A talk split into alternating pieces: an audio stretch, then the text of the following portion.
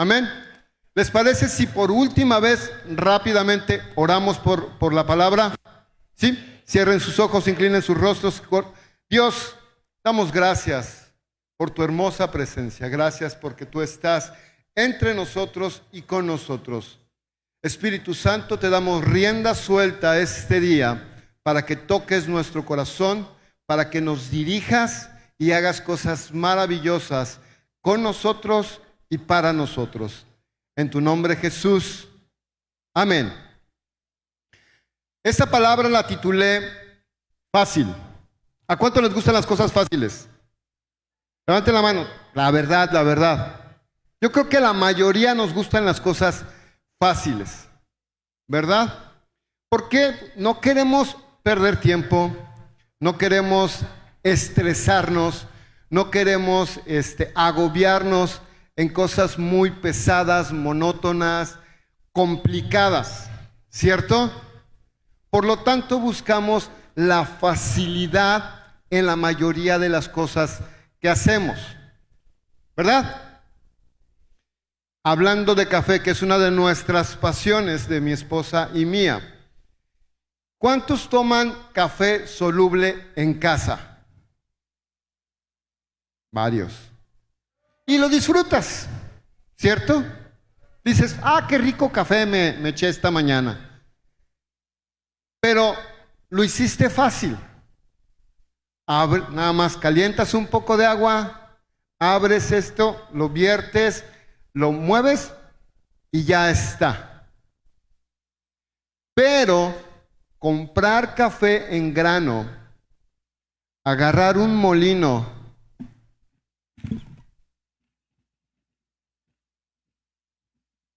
lleva su tiempo. El poder moler el grano de café a la molienda que yo deseo para el tipo de café que voy a prepararme requiere tiempo, requiere dedicación, ¿verdad? Y cuando tú le dedicas ese tiempo y dedicación, cuando finalmente lo tomas, es todavía más rico. Esta es una de las cafeteras más viejas que hay. Yo recuerdo hace casi 30 años, cuando nos casamos mi esposa y yo, mi suegra nos regaló una de estas y yo la vi y dije, ¿qué es eso? Está bien vieja, está bien fea la cafetera, la cafetera. ¿Ah? Mi suegra no, sí quiero a mi suegra. ¿Ah, mi amor? Entonces, yo vi la cafetera y dije, ¿qué es eso? Y ya la tuvimos en la casa y ya después de un tiempo así como que va para atrás, va para afuera. Porque no supe apreciar la joya que nos regalaron. Tiempo después, ya conociendo y ya siendo más profesionales en cafetería, en café, nos dimos cuenta que era una verdadera joya. Y esta nos la regaló uno de nuestros hijos. Dice, papá, fíjate que la encontré en un bazar bien económica, muy barata, y pensé en ustedes. Y se las trajo, no las trajo. Esta cafetera italiana, tú pones en la parte de abajo el agua, tiene un contenedor que es un filtro para que pongas el café Luego tiene arriba otro contenedor donde el agua por condensación va subiendo y se va derramando. Y te crea un café con un aroma, con matices de sabores muy, muy ricos. Ahora, si a ti te gusta algo más dulce, tú puedes ponerle chocolate. Tú puedes, en vez de ponerle agua, puedes ponerle leche y te vas a ver diferente. Y lo vas a paladear y disfrutar de diferente manera. Pero ¿qué requiere de esto? Tiempo. Requiere tiempo de estar ahí, levantarte, moler, etc. Ahora, esta molienda de café. Yo la compré en internet porque tenía ganas de hacer un molido a mano. Tenemos una este, moledora eléctrica, la que la conectas y, y ya. Dos minutos, tres minutos y ya quedó. Pero en este llevas tu tiempo. Hace unos días, unas semanas atrás, compramos siempre mi esposa y yo café. A mí me gusta el café en grano, pero ella me decía, cómpralo este, ya molido, para más rápido. Y yo decía, no. Entonces fui yo solo, compré el café, llego a la casa, ¿y qué creen que me dice mi esposa? No compraste el café como te dije. Ahora tienes que molerlo. Yo sí, claro. ¿Y cuántas veces te dice tu esposa algo y no lo haces de inmediato? ¿Verdad? Entonces ya después de la llamada de atención, me puse, a, pensó mi esposa que iba a agarrar la otra, este, el otro molino de café, pero agarré este, me senté, puse mi tableta, me puse a ver una película y ahí. De verdad, Estábamos platicando y molí todo el café. Lleva un esfuerzo, lleva un tiempo, pero al mismo, a la vez lo disfrutas. Aprendes a disfrutarlo más. Y muchas veces en las cosas de Dios también queremos las cosas rápido. ¿Verdad? ¿Cuántos han orado, buscado un milagro? Dios, dame provisión, necesito provisión. Pero ya, ya, Señor, porque la próxima semana tengo el pago en Coppel y necesito la feria ya. Y no es solo lo que yo necesito, sino es lo que Dios quiere para mí. Amén. Vamos a nuestras Biblias en Mateo Mateo 26, verso 40, y dice, entonces vino Jesús a los discípulos y los halló durmiendo y les dijo, y le dijo a Pedro, con que no pudieron velar una hora junto a mí, velen y oren para que no entren en tentación. El espíritu está dispuesto, pero la carne es débil. Verso 43. Vino otra vez Jesús y los halló durmiendo porque sus ojos estaban cargados de sueño. Verso 45. Entonces vino a los discípulos y les dijo, todavía están durmiendo y descansando. Vean, la hora ha llegado y el Hijo del Hombre es entregado a manos de pecadores. ¿Cuántos conocen esta porción de la Biblia?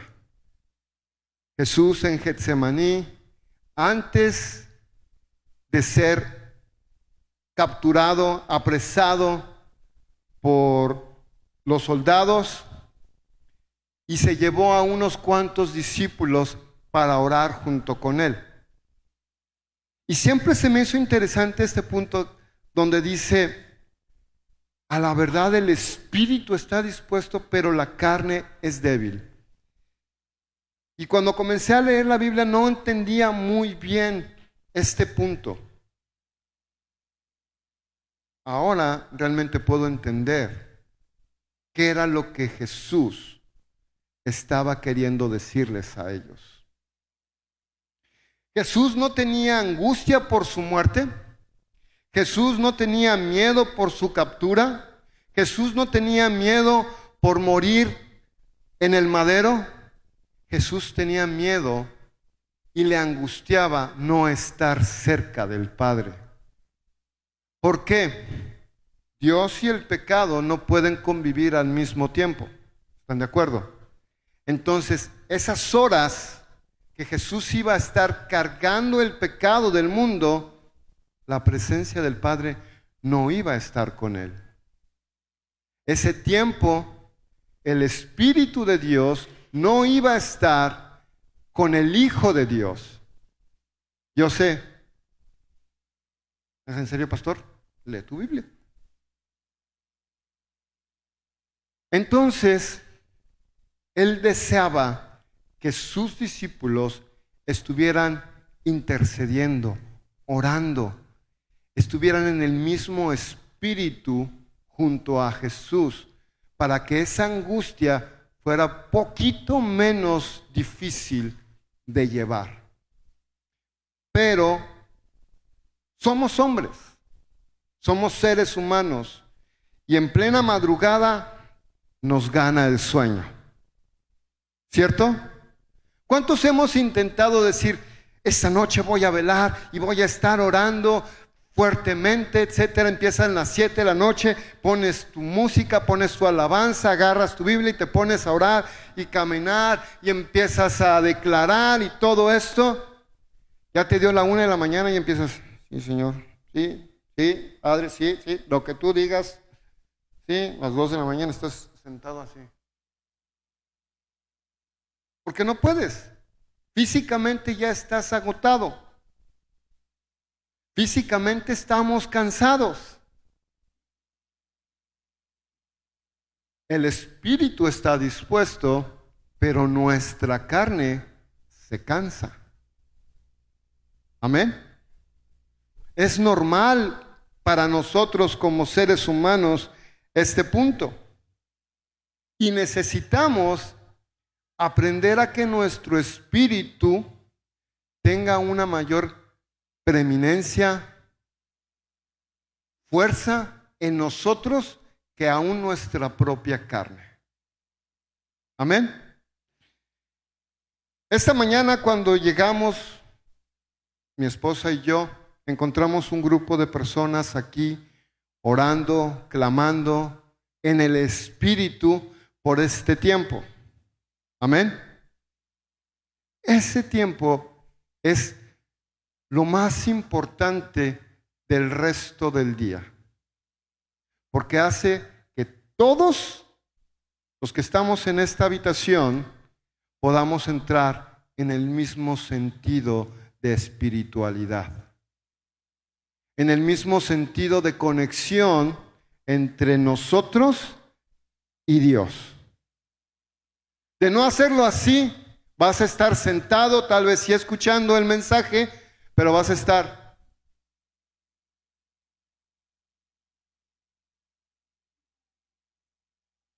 ¿Cierto? Y más, si el predicador no es tan ameno, pues más dormido vas a estar. Y entonces, hermano, tu esposa va a hacer esto, ¿verdad? O tus hijos te van a decir, Papá, papá, eh, eh, eh, pastor está hablando.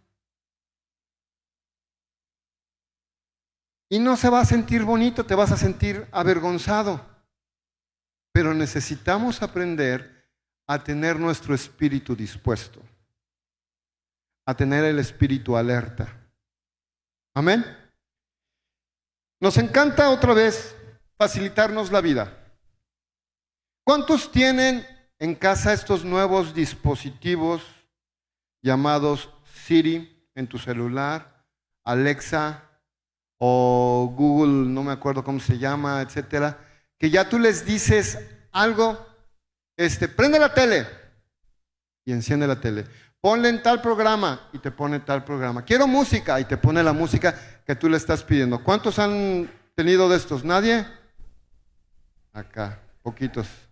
O tu celular también puede ser, en tu propio celular. Ya está, obviamente, esta aplicación donde tú nada más le hablas y ya hace muchas actividades y que te quitan mucho del trabajo, ¿verdad? Es más, tan es así que si me preguntas cuál es el teléfono, el número telefónico o de celular de mi esposa, te digo, no sé. ¿Por qué no sabes, pastor? Porque yo nada más le digo, Siri, Llama a mi esposa. Y la llamada se conecta. Siri, mis hijos, Daniel, Abraham, Isaac. Y luego, luego hace la llamada. Yo ya no tengo que aprenderme el número, ya está, automáticamente lo hace por mí. ¿Cierto? Me facilita la vida. Más si voy manejando y tengo algo que hablar con ellos, pues bueno, esta facilidad es bastante buena porque me evita estar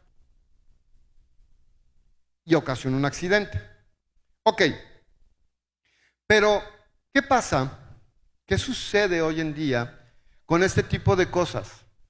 Nos tocó estar, o más a mi esposa, con una familia cristiana y que siempre antes de comer empiezan a orar por los alimentos. Pero lo que más le dolió en el corazón fue que de repente, ah, espérenme, espérenme, Siri, ora por los alimentos, o Alexa, no sé, y empieza a orar por los alimentos. Y todos, wow, qué padre. ¿Es neta? ¿De verdad? ¿Qué padre? ¿De verdad? ¿Qué bonito? Estoy matando mi espíritu. Estoy viviendo a través de un aparato electrónico algo que aparentemente creo en mi corazón. Por facilitar mi vida. Imagínate que yo le digo, Siri, ya voy a dormir. Ora. O Alexa, o no sé. Y empieza a orar. Y yo así acostado, así, ay, ya todo. Ya oré. No. O en la mañana, levantándome, quiero hacer mi devocional y le digo, Alexa, Siri o como gustes, ponte a orar por mí. Ah, ya cumplí. No estoy cumpliendo verdaderamente. ¿Puedo poner alabanzas? Sí, claro, que me ayuden a ambientar las cosas como los muchachos. Puedo poner este incluso una predicación de un pastor que voy a estar escuchando, en la cual voy a estar meditando. Sí, está bien, pero no me está realmente permitiendo en lo personal darme mi tiempo con Dios. Conectar mi espíritu al Espíritu de Dios. Conectar mis pensamientos a los pensamientos de Él. ¿Qué hacemos? Apagamos nuestro espíritu. Primera Tesalonicenses 5:19 dice, no apaguen el espíritu. No apaguen el espíritu. Creemos que cuando llegamos aquí al templo, a la iglesia, al edificio, es cuando mi espíritu tiene que estar bien conectado. Pero si yo salgo de aquí y voy a ir a comer, ya lo apago. Y no puede ser así. Mi espíritu tiene que estar encendido 24/7. Si yo voy manejando, todos los que manejan digan amén, y se te mete un burro sin mecate, ¿qué dices? ¿Verdad? Las palabrotas salen. Las palabras altisonantes brotan. ¿Por qué? Porque somos carne en automático. Yo le enseñé a mi nieto una palabrota así bien grande. ¿Se las puedo decir? Parangaricutirimícuaro. Para que cuando alguien te haga enojar, hijo, así se la dices. Si tú permites que tu espíritu, cuando dejas de estar aparentemente en la presencia de Dios, se apague, entonces lo estás apagando la mayor parte de tu vida de tu tiempo, de tu día a día. Y el Espíritu tiene que estar siempre, siempre en alerta. Siempre dispuesto. Nunca sabemos qué vaya a suceder, qué vaya a poner Dios delante de nosotros donde necesitemos. Dios, dirígeme. Dios, muéstrame. Ah, vamos a hacer evangelismo. Vamos bien dispuestos con el Espíritu. Vamos a ir a hacer un grupo en casa para poder tener un tiempo de oración. Vamos con el Espíritu bien dispuesto. Pero vas a la escuela. ¿Cuántos estudiantes hay aquí? ¿Nomás tu hija?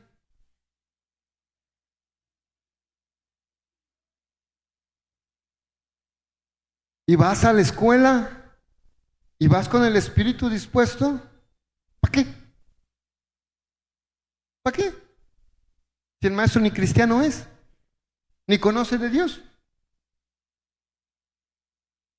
¿Cuántos van al trabajo con el espíritu dispuesto? Ahora sí. La mayoría. La mayoría no lo hacemos. ¿Por qué no lo hacemos? Porque mi trabajo no requiere del Espíritu de Dios. Es verdad.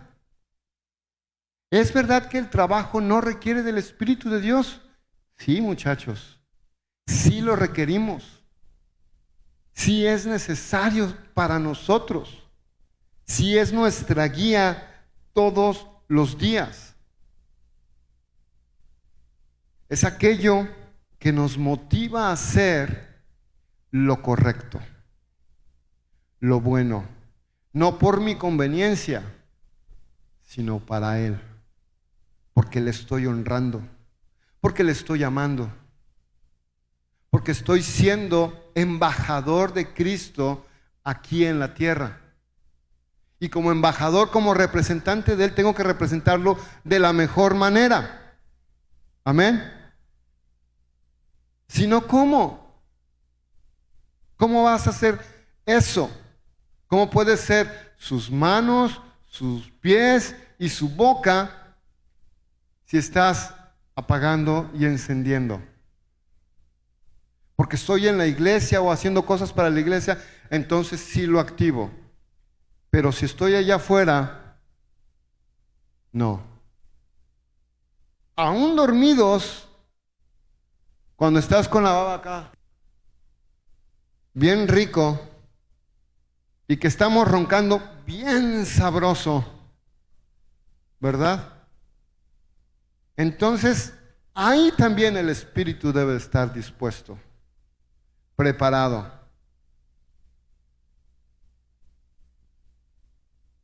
Porque es la fortaleza que necesitamos todos los días. Jesús les dijo, velen y oren. Estén alertas. Fue una orden, no fue una petición, fue una orden que Jesús les dio a los discípulos. Estén conmigo. Y esta sigue siendo vigente para nosotros hoy en día, hermanos. Estar velando, orando, aún hoy en día es un mandamiento para nosotros, para todos nosotros, en todo tiempo, en toda circunstancia, en toda ocasión. Y todo estoy hablando de toda.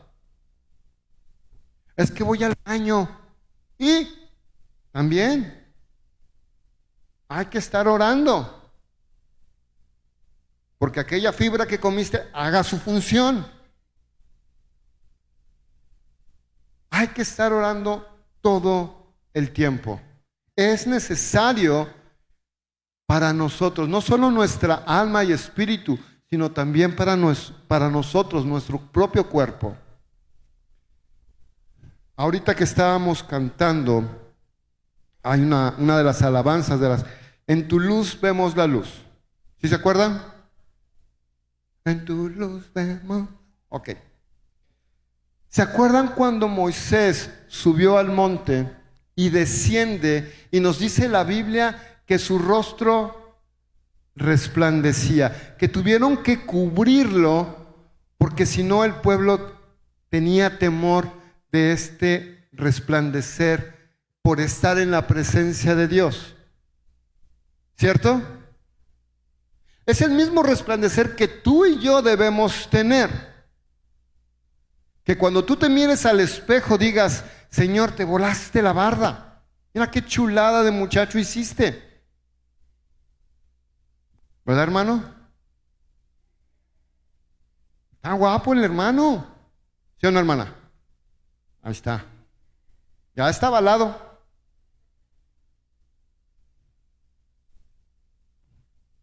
¿Cuántos de nosotros hemos estado en algún lugar, tu trabajo, con amigos, que saben que eres cristiano, que eres seguidor de Jesús, y te dicen, es que tienes algo especial y se siente? ¿Te ha pasado? O te dicen, es que tienes una vibra diferente. Y yo así que, ándale pues. No es ninguna vibra diferente, es el Espíritu de Dios que mora en mí. Y eso se nota. Y eso nos hace atractivos. Eso hace que otros deseen lo que tú ya tienes. Es que tú nunca te preocupas por, por el dinero o por los problemas, etcétera. No, sí me preocupo, pero me ocupo más en la presencia de Dios, en oración y en obediencia. Me ocupo más en hacer lo que Dios me dice que tengo que hacer y el resto se lo dejo a Él.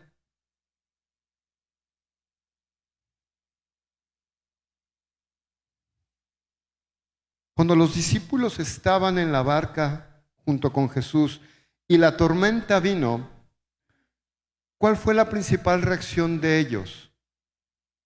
Miedo, temor, desesperanza porque nos vamos a ahogar. ¿Y cómo estaba Jesús? Dormido, descansando. Pero tú crees que en ese descanso que él tenía, su espíritu no estaba en conexión con el Padre? Claro que sí. Obviamente ellos van en la carne lo despiertan para que Señor haz algo porque aquí nos vamos a petatear todos. Y Él se levanta y reprende al viento y reprende la lluvia y el mar. Y ellos se asombran de quién es este hombre que puede hacer eso. Cuando ellos, aún siendo hombres, pudieron haber hecho lo mismo si hubiesen entendido que su espíritu también tenía la misma conexión a través del Hijo y con el Padre. ¿Y cómo lo vemos? Cuando Pedro camina en el agua. ¿Y cómo le llamamos esto? Fe. Nuestro espíritu está activado a través de nuestra fe.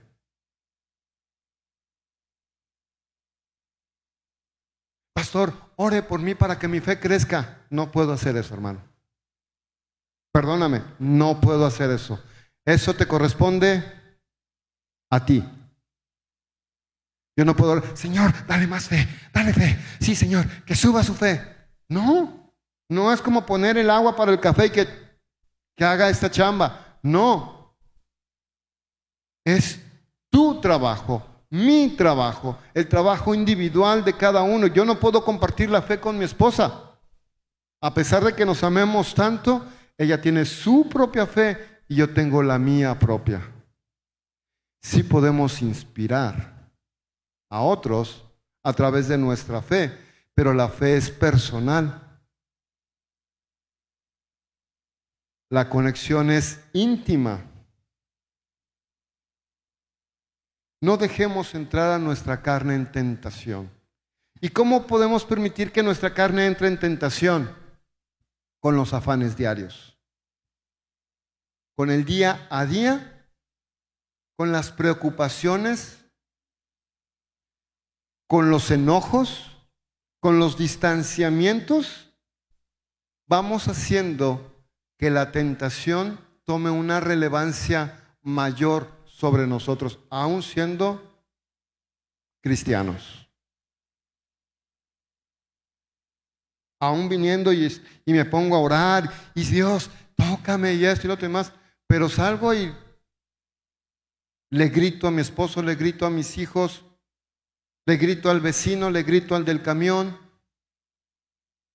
Ahí estoy permitiendo que la tentación tome un lugar predominante. O, ay, qué flojera. Hoy no voy a orar porque tengo flojera. Hoy no leo mi Biblia. Y vamos apagándonos. No vamos disponiendo realmente en nosotros ese deseo tan sencillo que Él puso a nuestro alcance. Al ayudador que Él trajo a nuestras vidas. Eso es lo que nos hace verdaderamente ser llamados hijos. Que dispongamos siempre nuestro espíritu en conexión con el espíritu de Él. Es una comunicación lineal que se ve reflejada en una comunicación horizontal. Porque estoy mirando a todos y están viendo en mí a un Dios de amor a través de lo que hago. Los frutos del Espíritu nos muestran evidentemente eso. Dice, por sus frutos los conocerán. Pero ¿cuáles van a ser los frutos?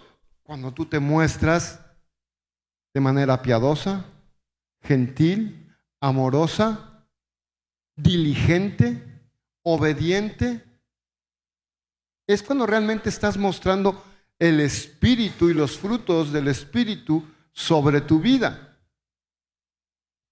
¿Cierto? Ahí viene la hermanita fulanita tal. Hasta para acá, hasta para acá, porque si no, ahorita, ahorita nos llama. Ay, ya llegó fulanita tal. Ay, me cae mal. Y no estoy mostrando el amor de Dios, la gracia del Señor. Porque es el reflejo. Si yo no muestro amor, tampoco lo voy a recibir. Si yo rechazo, voy a ser rechazado. Y nos toca hacerlo. Nos toca ser ese ejemplo.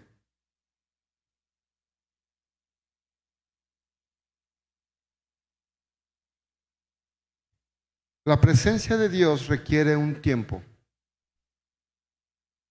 Un tiempo todo el tiempo. Yo, nosotros, desde que nos levantamos, es más, ni nos saludamos, mi esposa y yo. Siendo honestos, ni nos saludamos, porque primero buscamos a Dios. Antes de decirle a ella, Buenos días, mi amor. ¿Cómo? ¿Amaneciste? No. Yo, mira, ¿cómo amaneciste tan bella, tan hermosa? Pero ya pasé tiempo con Dios. Ya dispuse mi corazón delante de Dios. Y entonces voy y la busco. Porque a través de su amor yo le puedo mostrar mi mejor amor a ella y viceversa.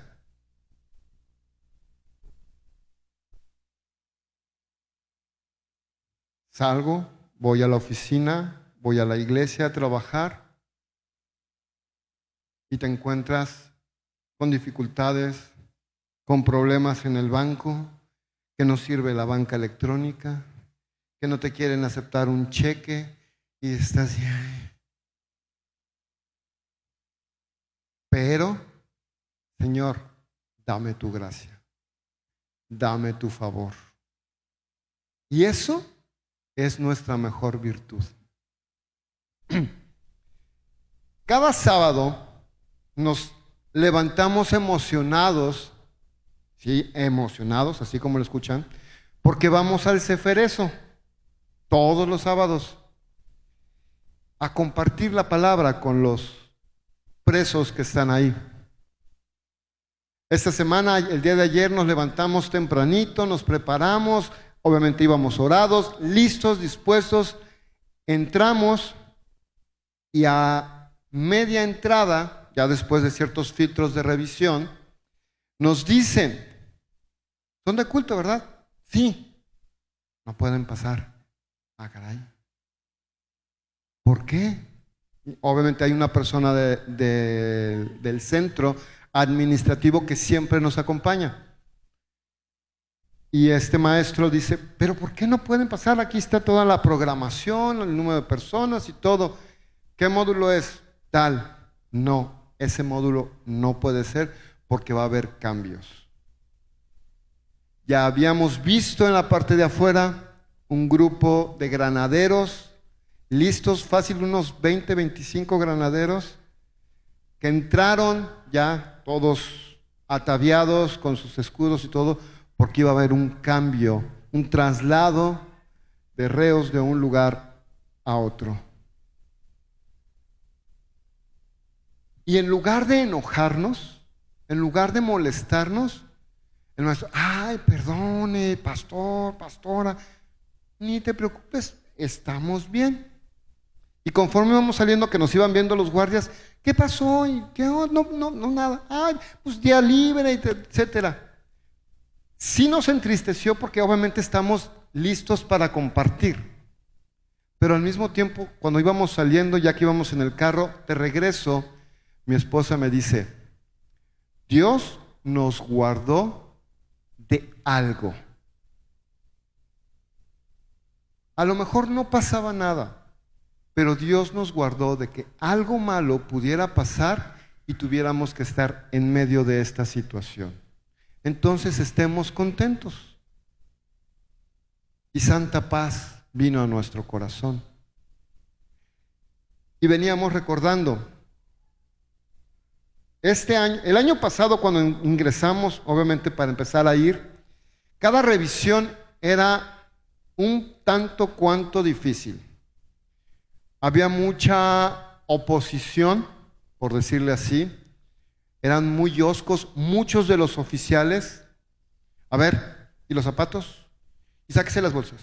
Y muéstrenos aquí. Y muéstrenos allá. Y demás. Entonces, había mucha hostilidad de parte de ellos. Ahora, de verdad, desde que llegamos, el primer oficial que hace la revisión del carro, ay, buenos días, qué bueno que vienen y no sé qué y no sé cuánto. Ayer yo llevaba, no puedes entrar ni con anillo, ni con reloj, ni con aretes, nada de eso. Y llevaba yo mi reloj, obviamente lo dejo en el carro. Y me dice la oficial, acuérdese de dejar su reloj en el carro, no se le vaya a olvidar. Y me dice mi esposa, ¿cuándo te habían dicho eso? Pero hasta con sonrisa la oficial. Y cada filtro que fuimos pasando, los oficiales, qué bueno que están aquí, no dejen de venir, sonriéndonos, etcétera, etcétera. No solamente estamos impactando la vida de aquellos hombres que quieren ser reinsertados en la sociedad, sino estamos impactando la vida de policías y personal administrativo del propio centro. ¿Y por qué lo hacemos? No porque seamos bien buenos,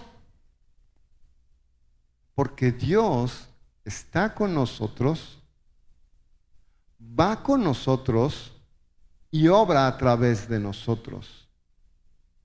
Si nosotros hubiéramos tomado una actitud desde antes, hostil, dura, y no me toques, y no me hagas eso y demás, ¿tú crees que tendríamos la gracia que hoy tenemos?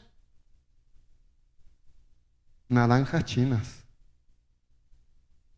Pero porque supimos escuchar y aprendimos a escuchar al Espíritu de Dios, nos ha dado el favor. Amén. Antes a cada ratito, y mire qué zapatos trae, y no traiga estos, y no traiga aquellos, ahora ya ni se fijan. Esa es la gracia de Dios. Ese es el favor de Dios. Y eso es permitir que mi espíritu no se apague. Nos dice Gálatas 5:16, ese no se lo diga este Cristian. Así que les digo, vivan por el Espíritu. Vivan por el Espíritu. El Espíritu tiene que ser lo primero que anhelemos cada mañana, así como los que somos tomadores de café, lo primero que haces al bajar a la cocina es, preparo mi cafecito. Así tiene que ser. Antes de hacer cualquier otra cosa, antes de ir al tocador de damas o de caballeros, es avivo mi espíritu. Le permito a mi espíritu tomar control del resto de mi ser. Le doy permiso a Dios de poner su corazón y sus pensamientos dentro de mí. Y lo voy a ver reflejado. Lo voy a poder tocar.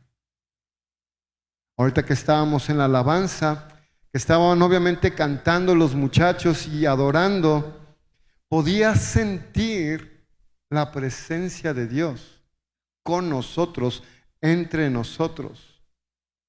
Cuando estaban orando aquí por el servicio, que estaba yo atrás orando también, podía sentir realmente la presencia de Dios entre nosotros.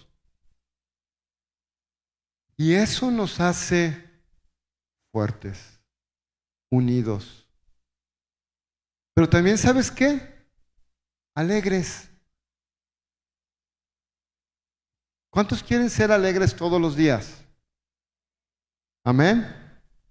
A pesar de que no sepas... Hay que ser alegres, hermanos. Hay que ser gozosos, porque la presencia de Dios está conmigo. Cuando tú te miras al espejo y dices, Señor, mira nomás qué chulada de viejo le dio a mi esposa. ¿Ah? ¿Por qué lo hago? Porque dice su palabra que estamos hechos a su imagen y semejanza. Amén. Y si mi padre es hermoso, por lo tanto, yo también. Entonces, no tiene hijos feos. Amén. Amén. Amén, hermano, así, con injundia. Tal vez unos más quemaditos que otros. Tal vez unos más aglobaditos que otros. Pero de todas maneras, hijos, amados, dispuestos. Todas estas virtudes, todas estas cualidades nos hacen únicos. Los milagros no suceden simplemente porque yo quiero. Suceden porque dispongo mi corazón a ver los milagros. A que no se hagan en mi voluntad, sino se hagan en su voluntad. Los milagros no suceden simplemente porque es que dice en su palabra que si yo oro y lo pido en el nombre de Jesús me será dado. Ah, entonces aquel ladrón que dice, Señor, permíteme robar hoy, ¿el Señor va a cumplir eso? No, porque eso no está en su voluntad, a pesar de que lo pidió y lo pidió en el nombre de Jesús, pero está fuera de su voluntad. Yo me alineo a la voluntad de Dios, al propósito de Dios. Y alinearme así enfoca mi vida, enfoca mis pensamientos y mis acciones a algo mucho más grande que yo mismo. Eso hace que mi espíritu esté siempre alerta, dispuesto, obediente. La obediencia no es simplemente por, pues yo te obedezco, Señor. No, la obediencia va en función de cuál es el propósito de Dios a tu vida. ¿Cuál es el propósito de Dios a la iglesia? ¿Cuál es el propósito de Dios para alcanzar a otros? Y cuando yo me alineo de esta manera, todos los días, todo el tiempo, voy a ver milagros suceder. En mi vida y en la vida de otros. Y más en la vida de otros. Esto es la vida de un hijo. Este es el reflejo que tú y yo debemos dar a todo esto. ¿Me puedes ayudar, hija, en el piano? Dale, hay algo. Tócate algo. Una norteña, no sé, algo, hija.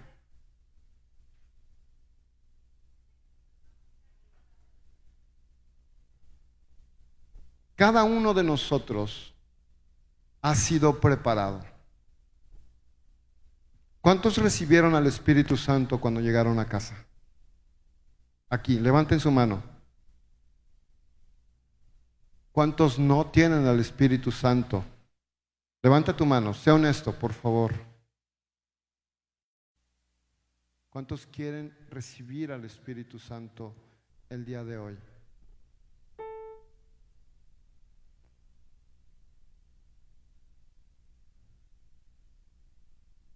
Yo quiero que dispongas tu corazón. En la Biblia, en el libro de Hechos, nos dice que cuando Pedro y más de tres mil personas se reunieron, ese día recibieron al Espíritu Santo. La gente se empezó a burlar de ellos porque los escucharon hablar en lenguas raras, diferentes, etcétera, y después en un punto empezaron a escuchar sus propias lenguas y dijeron, estos están borrachos. Pero no era así. Era la llenura del Espíritu Santo que les dio algo diferente a ellos. Cualidades, aptitudes distintas para poder hacer que un llamado que Dios ponía en sus corazones, que algo que ardía en su interior, cobrara fuerza.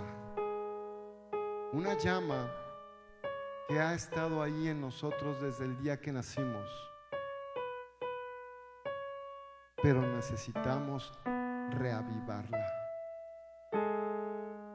Mostrar eso todos los días. Y es a través de su corazón, de su espíritu, de su presencia, como esto puede ser posible. Dios dice tu palabra que donde dos o tres están reunidos en tu nombre, ahí estás tú. Lo creo, lo creo firmemente. Y yo busco que esta presencia no solo esté caminando entre estos pasillos y las sillas, sino esté en lo más profundo de cada uno de nosotros que Él pueda sentarse junto a ti, que Él pueda abrazarte a ti, que Él pueda mostrarte lo valioso, lo importante, lo maravilloso y maravillosa que cada uno de nosotros puede ser para Él. Son virtudes, son frutos que nos van a hacer la mejor versión de nosotros mismos para el pueblo, para sus hijos, para su creación. Disponte, disponte de verdad, dispón tu corazón. Si tú no has recibido al Espíritu Santo y deseas esta mañana hacerlo, te voy a pedir, pasa aquí delante, por favor. Puedes venir con toda libertad hacia acá al frente.